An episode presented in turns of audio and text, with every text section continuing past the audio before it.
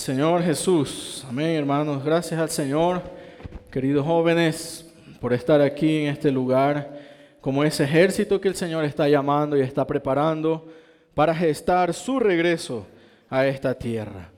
Qué alegría poder encontrarnos nuevamente y compartir con cada uno de ustedes este encargo, este llamamiento que el Señor nos está haciendo. Realmente me regocijo en el Señor porque a pesar de que las tinieblas puedan ser cada vez más densas, hay una esperanza. Y esa esperanza no está en nuestros gobernantes. Esa esperanza no está en las situaciones externas o en que el cambio climático pueda revertirse. La esperanza de este universo está en cada uno de nosotros. En su interior, en su espíritu, está la esperanza de todo el universo. Mientras más Cristo crezca en nosotros, más esperanza para este mundo habrá. Y mientras más nosotros como ese rocío seamos esparcidos en la tierra, podremos alcanzar a más jóvenes, a más personas, para completar el ejército de Dios. Aleluya. ¿Cuántos están contentos por estar aquí? Yo sé que ha sido largo el viaje, ¿verdad? Ha habido muchos obstáculos, problemas, situaciones. Pero hermanos, el único que debe estar triste hoy es Satanás. Porque el Señor está formando un ejército de jóvenes. Y qué alegría ver en este auditorio. Ya no estamos hablando con niños, no estamos hablando con adolescentes, estamos hablando con jóvenes. ¿Cuál es la característica de un joven? Los jóvenes son fuertes. Amén. Dígale al hermano que está a su lado, los jóvenes somos fuertes. Pero no somos fuertes por nosotros mismos. Hay una característica que debe gobernar a la generación final. La palabra de Dios permanece en nosotros. Por eso nosotros podremos vencer al maligno. Aleluya. Y el tema de este mensaje, hermanos, es el milagro de la aurora. Amén. Vamos a repetir juntos el milagro de la aurora. Dígale al hermano que está a su lado, tú eres el milagro de la aurora. Amén. Vamos a leer Mateo capítulo 24, versículos 32 al 34. Mateo capítulo 24 del 32 al 34. Dice, de la higuera aprended la parábola. Cuando ya su rama está tierna y brotan las hojas, sabéis que el verano está cerca. 33. Así también vosotros, cuando veáis todas estas cosas, conoced que está cerca a las puertas. 34. Todos juntos y fuerte. De cierto os digo que no pasará esta generación hasta que todo esto acontezca. ¿De qué generación el Señor estaba hablando aquí? Esa profecía no era para el tiempo de los discípulos que estaban escuchando esa palabra. Esa profecía es para nuestros tiempos. ¿Y qué tiempos estamos viviendo hoy? Los tiempos del fin. Los tiempos que anteceden la venida del Señor. Vamos a proyectar, por favor, el gráfico número uno. Y antes de entrar en el milagro de la aurora, yo quería que todos ustedes puedan posicionarse, abrir sus ojos y ver, de hecho, qué tiempo estamos viviendo. No vamos a entrar en detalle en este estudio de las 70 semanas de Daniel, pero yo quiero mostrar a los jóvenes que nosotros estamos atravesando el final de esta era, que es la era de la iglesia, ¿verdad? Estamos a punto de concluir la era de la iglesia y de empezar la última semana o los últimos mil años, ¿verdad? Que el Señor prometió a su Hijo como descanso. Pero antes de esos mil años, ¿verdad? Esa última semana que falta, siete años, aquellos que serán usados, los tres primeros, por parte de aquel hombre de iniquidad para traer aparente paz a la tierra. Y luego será asesinado, romperá el pacto y entonces se manifestará a toda la tierra con el poder de Satanás. Allí empezará la persecución. Cristianos, judíos, aquellos descendientes de la mujer que habla Apocalipsis serán perseguidos. Pero hermanos, ahí está la esperanza. Allá arriba, en el trono de Dios, está separado un lugar para usted y para mí. ¿Cuántos creen eso? Hermanos, no estamos aquí porque vamos a ser aquella generación que se quedará en la gran tribulación. Yo creo que si usted está aquí es porque quiere ser esa generación que un día va a ser llevada al trono de Dios. Para el disfrute de Dios y para juntamente con Cristo gobernar sobre las naciones. Yo quiero que realmente nosotros jóvenes podamos tomar ese encargo. No estamos viviendo la vida de la iglesia por vivir. Tenemos que tener convicción para qué el Señor me llamó. El Señor me llamó en este fin de los tiempos, no para simplemente estudiar, trabajar, tener un matrimonio feliz. Mi comisión es apresurar la venida del Señor y llevar a otros también a reinar juntamente con Cristo. Gracias al Señor porque nosotros, hermanos, todos nosotros, juntamente con aquellos a quienes vamos a predicar el Evangelio, vamos a ser parte de ese hijo varón, de la parte fuerte de la mujer que será arrebatada, ¿verdad? Como los vencedores para poder reinar con Cristo. Aleluya. Gracias al Señor. Entonces, nosotros no sabemos cuánto tiempo falte para que inicie la última semana, que será la cuenta regresiva. Podemos decir con seguridad que el Señor ya cogió el cronómetro y está a punto de activar. El momento que el Señor active ese cronómetro y arranque en los últimos siete años de la historia de la humanidad, entonces no habrá vuelta atrás. No podremos decirle, Señor, todavía no he terminado mi carrera. Déjame graduarme, entonces allí sí me voy a consagrar a ti. No podremos decir, Señor, todavía no me han ascendido en el puesto que tanto estaba anhelando. Por favor, dame unos añitos más para poder alcanzar ese grado, ¿verdad?, en mi trabajo y poder ganar el sueldo que siempre anhelaba. No va a haber tiempo para decir al Señor, aún no me he casado. Por favor, demórate un poquito más para que yo pueda casarme. Hermanos, estamos viviendo el final de los tiempos. Cuando el Señor aplaste el cronómetro, entonces la cuenta regresiva habrá iniciado. Y yo creo, hermanos, que nosotros, jóvenes que estamos aquí, tenemos que tener un deseo ardiente de poder estar preparados para el regreso del Señor. Oh Señor Jesús. ¿Y qué va a ocurrir pronto? Bueno, aparte de todo esto que estamos viendo, de la maldad que se va a multiplicar, ¿verdad? el amor de muchos que se va a enfriar. ¿Verdad? El Señor también, Él hizo una promesa, Dios Padre, a su Hijo Jesús para este final de los tiempos. Vamos a abrir la Biblia en Salmos capítulo 110. Y los varones van a leer el versículo 1, las hermanas el 2 y todos juntos el 3. Amén. Salmos 110, versículos del 1 al 3. Los varones vamos a empezar con el versículo 1. Jehová dijo a mi Señor, siéntate a mi diestra hasta que ponga a tus enemigos por estrado de tus pies. Hermanas.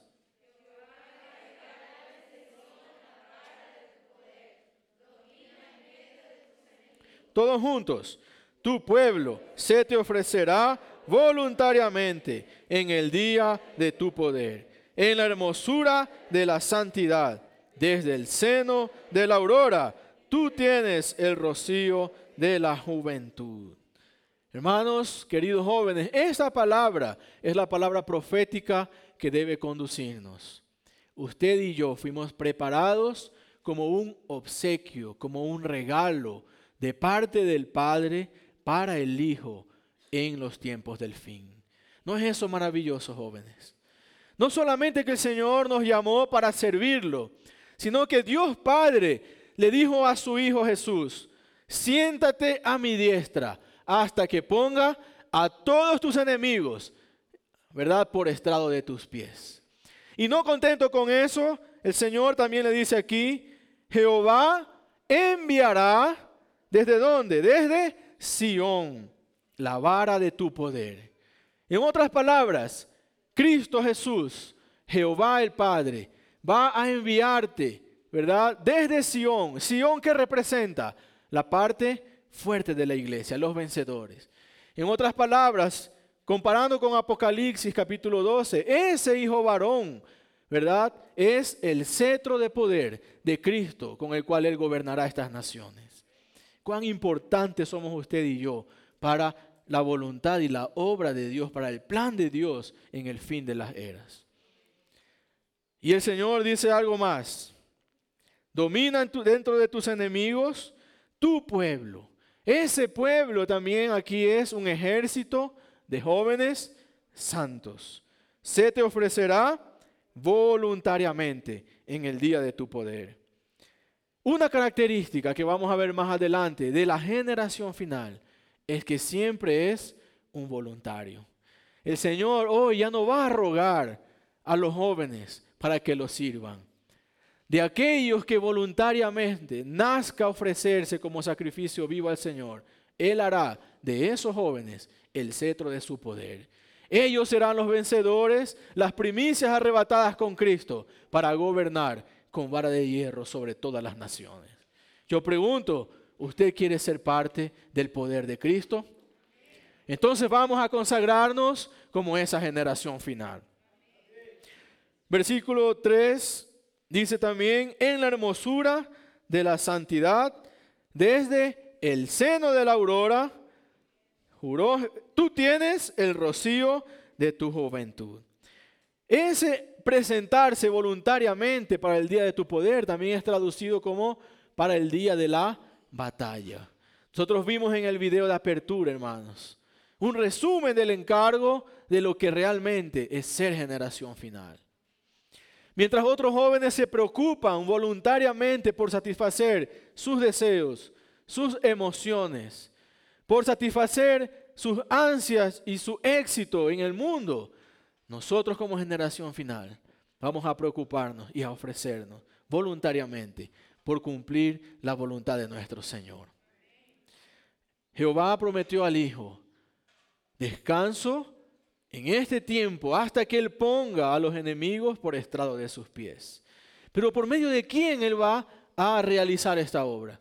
Dígale al hermano que está a su lado, por medio de ti. Por medio de ti, hermano, por medio de ti, joven, el Señor va a subyugar sus potestades, sus huestes, las huestes de maldad que hay en este universo. ¿Qué son las huestes de maldad?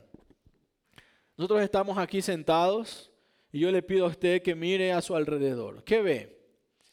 Aparte de ver esos jóvenes bonitos, ¿verdad? Que están allí. Aparte de ver el lindo paisaje de la ciudad de Cuenca. Usted no logra ver cómo Satanás y sus huestes están retorciéndose de enojo porque hay muchos jóvenes que se están consagrando al Señor. Y son esas huestes, esos demonios, espíritus malignos, ángeles caídos, que intentaron de alguna manera impedir que usted venga hoy aquí.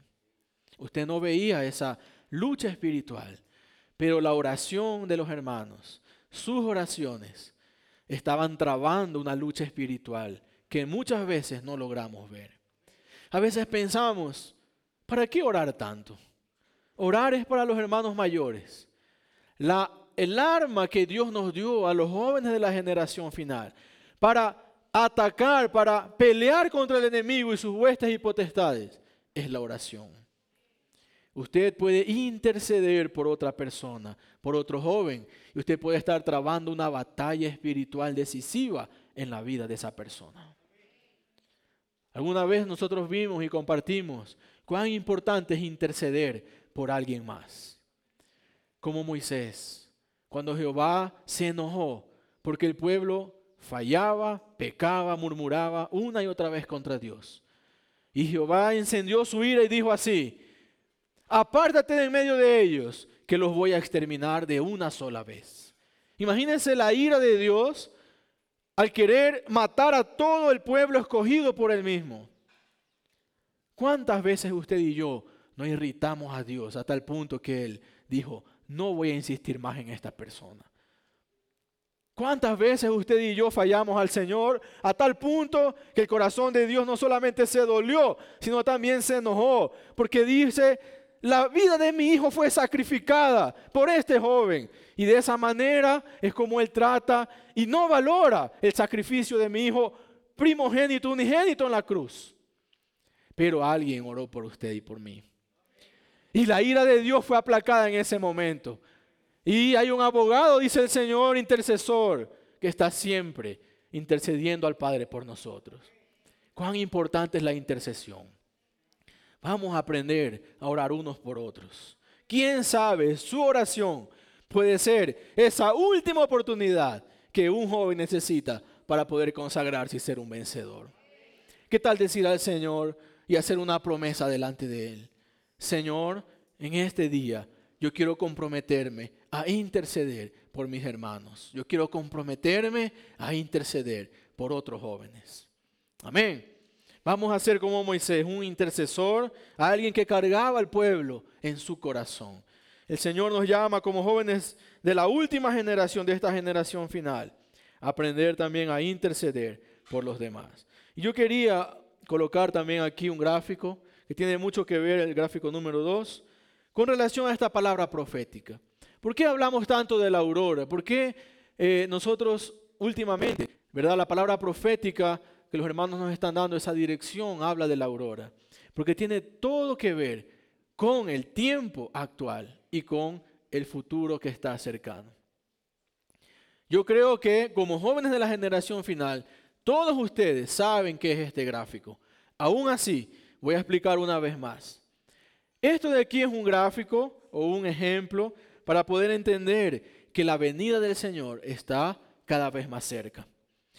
¿Dónde estamos nosotros hoy? Probablemente podemos estar atravesando esa noche oscura. Ustedes saben que antes de amanecer, las tinieblas, la noche se vuelve más densa, ¿verdad?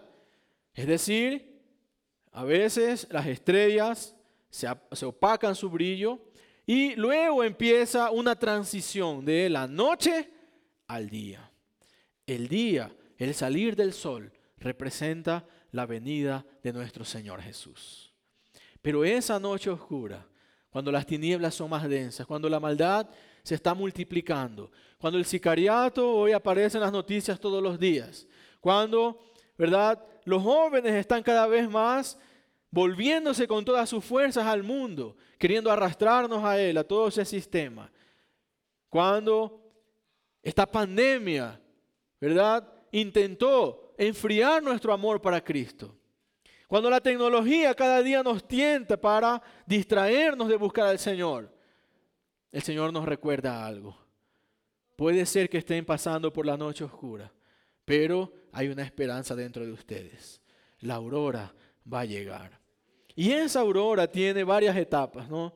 La aurora astronómica, náutica, civil y por fin el amanecer. Pero ¿cómo los hermanos pusieron este ejemplo? ¿Y cómo calcularon este, este asunto de la aurora, de esos grados? ¿no? Eso tiene que ver con la posición del sol debajo de la línea del horizonte de la Tierra. Entonces es solamente para entender, una vez que el sol está debajo del horizonte, 18 grados debajo, todavía podemos decir que estamos de noche, ¿verdad? Pero a medida que el sol va subiendo, como veíamos en el video, y van saliendo los primeros rayos de luz, empieza la transición.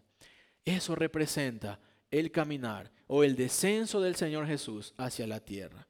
Y yo quiero decir a los jóvenes, ¿quién sabe? Y el Señor ya empezó a descender de su trono a la tierra. ¿Usted podría asegurarme que no es así? ¿Usted podría asegurarme que sí es así? No sabemos. Pero viendo los tiempos actuales, yo podría decir que es muy probable que el descenso de Cristo a la tierra ya empezó. ¿Cuánto tiempo va a durar? No sabemos con, certeza. Pero haciendo cálculos gruesos, ¿no? Haciendo cálculos, podemos decir así, no tan detallados, porque la Biblia dice que nadie sabe el día y la hora. Podemos decir que si el Señor murió a los 33 años y medio, y la línea del tiempo en nuestra era fue contada después de la muerte de Cristo. ¿En qué año estamos actualmente? 2021, ¿verdad?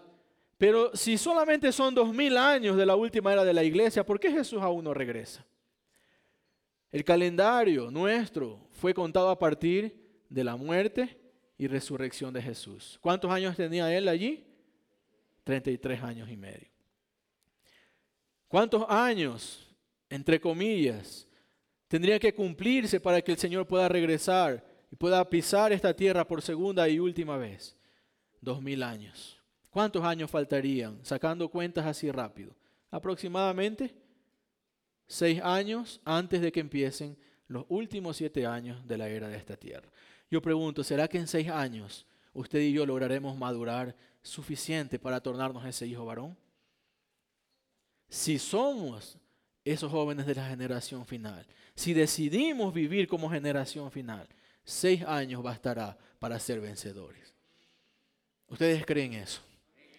Vamos a creer, hermanos. Y a partir de hoy, vivamos como si fuese el último día.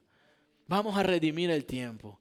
Vamos a predicar a tiempo y fuera de tiempo.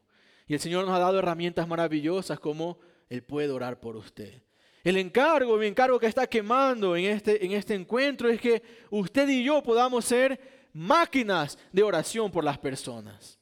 La manera más fácil hoy en día de regresar a las personas en ese contacto con Dios no está como hacíamos antes, ¿no? Predicar el misterio de la vida humana a un compañero, salir a tocar las puertas. Todo cambió, todo se hizo más rápido, no hay mucho tiempo. Las personas son desconfiadas. Pero cuando usted dice, puedo orar por usted, entonces el corazón de las personas se abre.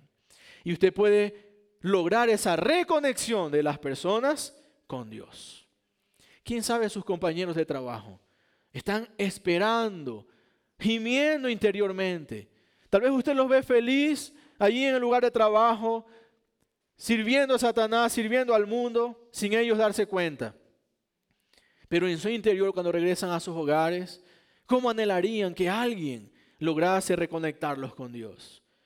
Y el Señor puso en usted esa esperanza. Abra su boca y deje salir la luz. Repita conmigo, ¿puedo orar por usted? Más fuerte, ¿puedo orar por usted? Que esa frase sea una frase que podamos decirla todos los días de nuestra vida, hasta que el Señor venga. No esperemos solamente salir un avanza joven para orar por las personas. Tengamos la experiencia, jóvenes. Tomemos la actitud de un joven vencedor, de un joven de la generación final. Todos los días de su vida, prométale al Señor, comprométase con Él a orar por lo menos por una persona.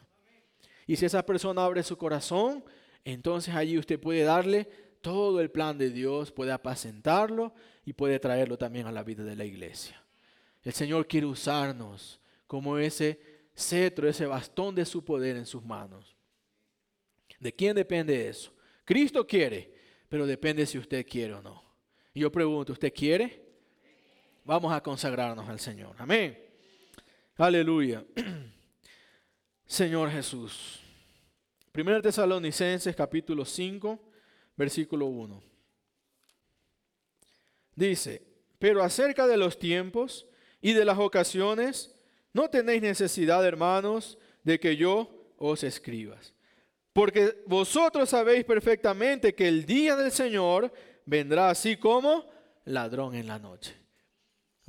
Volviendo al gráfico, nosotros podemos ver que en esa noche, cuando muchos están durmiendo, el Señor puede venir como un ladrón a robar lo más precioso que hay en este universo.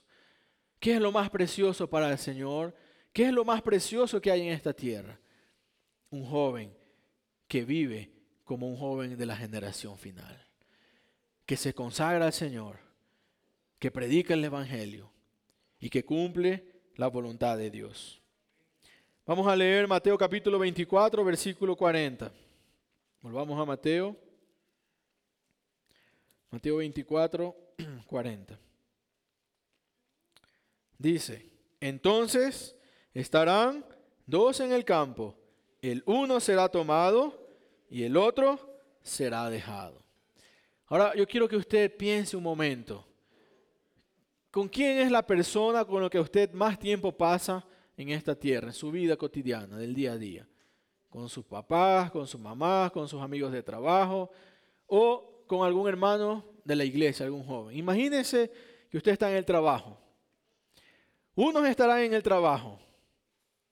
Unos estarán en el trabajo viviendo como jóvenes de generación final, invocando el nombre del Señor, disfrutando algún versículo, escuchando himnos, pero también habrán otros que están en el trabajo dejándose llevar por sus amigos, por la influencia de este mundo. Dos estarán estudiando en la universidad, atendiendo a las clases. Uno estará con su mente en el próximo encuentro. O tal vez recordando las palabras que el Señor le dio durante el encuentro, durante alguna conferencia, durante el grupo familiar. Otro joven de la iglesia estará tal vez en el mismo salón de aula, escuchando la clase, pero su mente estará en la fiesta a la cual su amigo lo invitó. Dos estarán durmiendo, puede ser un matrimonio joven. El uno habrá orado antes de dormir, habrá leído la palabra durante el día, mientras que el otro de pronto se enojó, ¿verdad? Murmuró, renegó contra el Señor y se acostó a dormir de esa manera. Cuando el Señor venga y esa aurora comience, uno será tomado y el otro será dejado. Yo pregunto, ¿quién quiere ser usted? ¿De qué depende, jóvenes, todo lo que estamos hablando ahora? ¿De qué depende usted ser el cetro del poder en la mano del Señor? ¿De qué depende usted ser el hijo varón que ha llevado al trono de Dios con las primicias? ¿De qué depende ser tomado de esta tierra y ser arrebatado para no pasar por la gran tribulación? Una palabra que nuestro hermano Vilacio compartió en el video. Actitud. Yo decido ser quien soy. Nadie puede decidir por mí. Si usted permite que alguien más decida por usted, entonces la esperanza que el Señor colocó estará siendo enterrada. Pero si hoy usted decide ser un joven de la generación final, la esperanza comenzará a surgir. Y el Señor un día, en su manifestación, vendrá, por un lado, externamente, por otro lado, surgirá de su interior y se expresará hacia todo este mundo. ¿Cuántos quieren ser parte de esta generación final? Aleluya. Por último, hermanos, vamos a ver el llamamiento y las características de un joven de la generación final. Lucas capítulo 14, versículos del 16 al 24. Vamos a leer juntos. Dice, entonces Jesús le dijo, un hombre hizo una gran cena y convidó a muchos. Nosotros somos parte de esos muchos. A la hora de la cena envió a su siervo. A esa hora de la cena es justamente los tiempos que estamos viviendo hoy, los últimos tiempos. Ya los últimos minutos antes de la cena. Envió a su siervo a decir a los convidados, venid, que ya todo está preparado. Y todos a una comenzaron a excusarse. El primero dijo, he comprado una hacienda y necesito ir a verla. Te ruego que me excuses. Otro dijo, he comprado cinco yuntas de bueyes y voy a probarlos. Te ruego que me excuses. Otro dijo, acabo de casarme y por tanto no puedo ir. Hermanos, yo pregunto, ¿quién le da a usted y a mí todas esas bendiciones? Trabajo, estudios, casa, comida, matrimonio. ¿Quién nos da? Es el mismo Señor que nos está invitando a la boda. Pero muchos, por el hecho de dejarse distraer y vivir solamente para disfrutar de lo que Dios nos da y de las bendiciones, se olvidan del verdadero propósito para el cual Dios nos llamó. Versículo 21. Vuelto el siervo, hizo saber estas cosas a su señor. Entonces, enojado, el padre de familia dijo a su siervo, ve pronto por las plazas y las calles de la ciudad y trae acá a los pobres, los mancos, los cojos y los ciegos. Tal vez nosotros antes de venir a este encuentro estábamos en esa situación, sin visión. No avanzábamos en la voluntad del Señor. Éramos pobres no en espíritu, sino espiritualmente, porque descuidamos de la alimentación espiritual. Pero aún así, por ser el final de los tiempos, el Señor nos está dando una oportunidad más. Yo pregunto, ¿usted va a atender ese llamado? Versículo 22, miren lo que pasó. Dijo el siervo, Señor, se ha hecho como mandaste y aún hay lugar. En otras palabras, el Señor nos está diciendo en este momento, no estoy satisfecho solamente con ustedes que hayan oído mi llamamiento. Aún sus compañeros, hay muchos jóvenes en su ciudad que necesitan ser llamados. Y Él nos va a dar una comisión. Dijo el Señor al siervo, y eso está hablando para cada uno de nosotros. Vayan por los caminos, por los vallados, y fuérzalos a entrar para que se llene mi casa. Porque os digo que ninguno de aquellos hombres que fueron convidados gustará de mi cena. Yo espero que nosotros no solamente seamos los llamados, que son muchos, sino también los escogidos. Y esa labor que el Señor nos ha dado, nos está diciendo hoy, no estoy satisfecho con que ustedes estén aquí. Sin duda el corazón del Señor está alegre, pero aún somos muy pocos. ¿Cuántos estaremos? 100 jóvenes. ¿Cuántos jóvenes hay en su localidad que no están aquí? ¿Cuántos amigos suyos aún no han recibido al Señor? ¿Cuántos vecinos suyos aún no, han, no se han enterado que usted es un hijo de Dios y que hay luz y esperanza en su interior? Ellos están aguardando esa última invitación. No pierda el tiempo, probablemente sea la última oportunidad para alguno de ellos. Yo tuve una experiencia. Actualmente trabajo con algunas empresas y tengo contacto con algunos gerentes. Recientemente el Señor me permitió contactar una nueva empresa.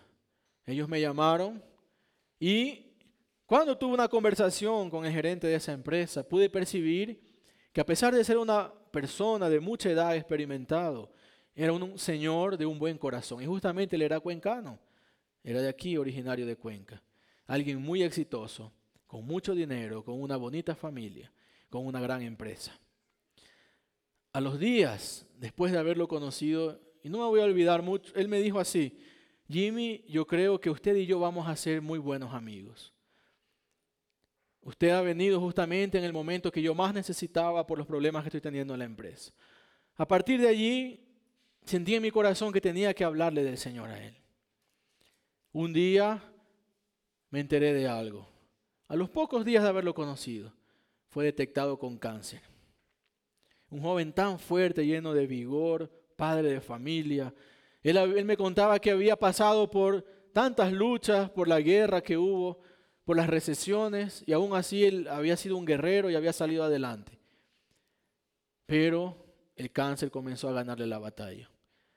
Ni todo el dinero que tenía pudo salvarlo. Él se fue a hacer tratar a Estados Unidos. Allí gastó mucho dinero, toda su familia fue, juntamente con él. Y todos los tratamientos que hicieron, hermanos, no pudieron salvarle la vida. Hasta que hace unas semanas él falleció. Y yo me preguntaba, ¿y si yo no lo hubiera predicado el Evangelio? ¿Dónde iba a estar él hoy? Y si yo no lo hubiese dicho, puedo hacer una oración por usted, ¿dónde hubiese estado él hoy? Yo quiero que usted sepa Tal vez el Señor, la persona que le pone en su día a día cerca de usted, es aquella que Él está predestinando para que sea salva. Pero ¿de quién? Muchas veces es ese punto final, esa estocada final, ¿verdad? Para que esa persona pueda ser nuevamente reconectada con Dios. ¿De quién depende eso? De que usted y yo podamos abrir nuestras bocas. De que usted y yo hayamos decidido vivir como un joven de la generación final. Yo agradezco al Señor porque a partir de allí comencé a tomar más encargo por las personas que me rodean. Y una semana estaba un poco triste porque por el afán y el trajín de la conferencia, del encuentro, del trabajo, yo decía, Señor, esta semana no he orado por nadie. Me sentía muy mal. De repente, a las 8 de la mañana mi teléfono suena. Y era un cliente, un gerente que me estaba pidiendo oración. Hermanos, por lo menos debemos identificarnos delante de las personas como cristianos. Porque en algún momento de su vida, esas personas que nos rodean, a las cuales tal vez usted tiene temor de hablar del Señor, van a pasar por alguna situación. Y ellas van a necesitar de luz en sus vidas, de una palabra de ánimo, de consuelo, o simplemente de una oración. ¿Y a quiénes ellos van a buscar? Yo no sé que Abraham es cristiano, y en mi trabajo nadie se ha identificado como cristiano. ¿A quién puedo recurrir en un momento de tribulación? No seamos agentes encubiertos. Vamos a ponernos la camiseta de la última generación, con un logo bien visible que diga, yo soy un hijo de Dios y yo traigo la esperanza del Señor en mi interior. Todos aquellos que quieran encontrar al Señor pueden hacerlo a través de mí, como decía Pablo. Hermanos, llegó la hora de ser intrépidos. Llegó la hora de alistarnos voluntariamente para pelear por el Señor todos los días. Parece algo sencillo. ¿Cómo podemos comparar una oración con una guerra? Usted se imagina una guerra, una lucha cuerpo a cuerpo con espadas, con escudo, como el imperio romano peleaba contra sus enemigos. Hoy no peleamos de esa manera, pero cuando usted ora por las personas, intercede por alguien, en la, en la atmósfera celestial está habiendo una verdadera batalla entre Satanás, las huestes y el Señor y sus ángeles. yo pregunto, hermanos, ¿por quién usted está luchando hoy? Si no hace nada, ya es uno con el enemigo. No necesita hacer nada para ser uno con Satanás. Simplemente sea un joven tibio y usted ya está de parte del enemigo. Pero para estar del lado del Señor, sí necesitamos esforzarnos. Necesitamos volvernos un joven de la generación final. Y nuestra mayor arma hoy es, puede orar por usted. Pero para orar por las personas usted también debe consagrarse. Buscar al Señor por las mañanas. Levantarse temprano. Yo me alegro cuando veo a esos jóvenes que participan de la oración 2.0 que madrugan para orar con otros jóvenes de otras localidades, de otras ciudades y de otros países. Eso es un joven que realmente está comprometido con el regreso del Señor. Porque puede estar durmiendo, cumpliendo sus ocho horas de sueño para ir a trabajar, pero paga un precio por amor a Dios, por constituirse de la vida de Dios, para poder llevar esa misma luz, esa esperanza a otros, a otras personas. Que el Señor pueda encontrar en nosotros esos guerreros que le está buscando. ¿Qué tal si hacemos una oración? Y nos consagramos en este día y respondemos al llamamiento del Señor. Yo quiero que usted no salga de aquí sin que responda al llamamiento que el Señor le está haciendo en este momento. La pregunta de Dios es directa para cada uno de nosotros. Tú que estás aquí, ¿quieres ser parte de la generación final? Esa pregunta respóndale al Señor. Cierre sus ojos y haga una oración a Él. Pídale fortaleza, pídale encargo, pídale misericordia, pídale gracia, pero responda a esa pregunta. Salga de aquí con una respuesta para el Señor, porque el Señor quiere contar con usted. Yo espero que todos nosotros podamos ser parte de esta generación final. Vamos a orar. Señor Jesús. Gracias Señor por cada uno de los jóvenes que están en este, en este local, en este auditorio. Sabemos que no estamos aquí por casualidad, ni porque simplemente quisimos venir a un evento o a un encuentro cristiano. Tú nos llamaste para ser parte de ese ejército de jóvenes santos que voluntariamente se presenta para el día de la batalla. Señor, sabemos que a partir de ahora todos los días serán una batalla, una guerra contra tu enemigo, hasta el día que podamos traerte de regreso. Cuando seamos como ese rocío que emerge de la oscuridad Oh, gracias porque somos el deleite tuyo, Señor. Ese obsequio del Padre al Hijo en los tiempos del fin. Gracias porque cada uno de estos jóvenes aquí presentes son parte de ese obsequio, Señor. Tú has tenido misericordia de nosotros y aún la tendrás de aquellos que no han podido venir, Señor. Pero tú los llamarás para conformar este ejército de jóvenes santos. Señor, danos un corazón, una actitud para poder consagrarnos voluntariamente cada día a tu servicio y a tu voluntad. Amén. Para finalizar y empezar con los anuncios, vamos a leer los últimos versículos, 1 Tesalonicenses 5, del 4 al 10. Dice, más vosotros hermanos no estáis en tinieblas para que el día del Señor os sorprenda como ladrón. Porque todos vosotros sois hijos de luz e hijos del día.